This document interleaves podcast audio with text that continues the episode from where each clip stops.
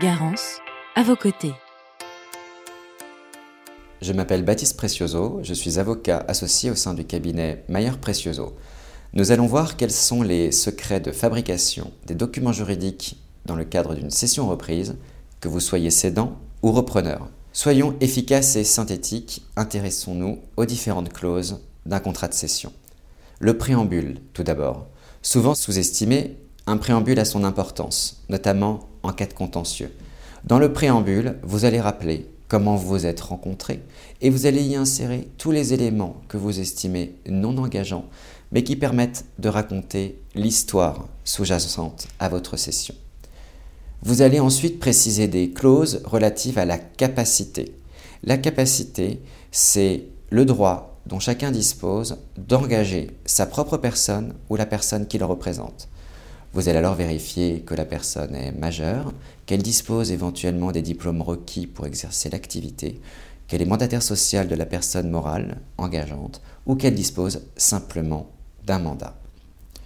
L'essentiel des articles dans le cadre d'une session reprise, que vous soyez cédant ou repreneur, va concerner l'objet, qui est une condition essentielle du contrat. L'objet se répartit en deux sous-branches, la société et le prix. La société va avoir son importance davantage pour le repreneur. Il va s'agir de définir la réalité de la société qu'il a pu constater, de la préciser avec le maximum de détails.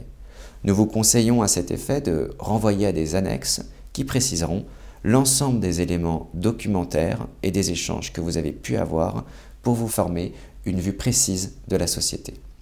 Le prix, ensuite, qui est un élément essentiel de la discussion entre les deux parties et qui va davantage impliquer le cédant.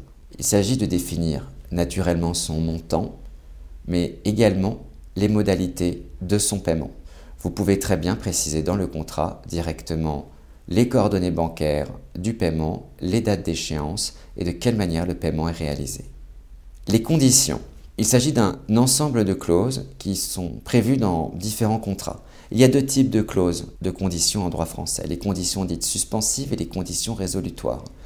Elles vont protéger le réel consentement de chacun et le respect des engagements de tous. Les conditions suspensives. Nous vous conseillons d'insérer comme condition suspensive que le contrat ne vaut qu'à compter du paiement complet du prix. Une condition suspensive, en clair, c'est que on s'assure que ce qui doit être réalisé avant le contrat le soit pour que le contrat ait quelconque valeur. Il y a les conditions dites résolutoires, c'est-à-dire qu'on va prévoir des événements dont la réalisation va emporter l'annulation du contrat. Par exemple, la révélation d'informations fausses ou erronées. Enfin, pour terminer votre contrat, n'oubliez pas de préciser la loi applicable et la juridiction. Nous vous conseillons pour plus de célérité et vous assurer d'être jugé par des pairs qui comprennent votre dossier, de désigner le tribunal de commerce géographiquement compétent. N'hésitez pas à consulter les différentes rubriques et pages du site Garance à vos côtés.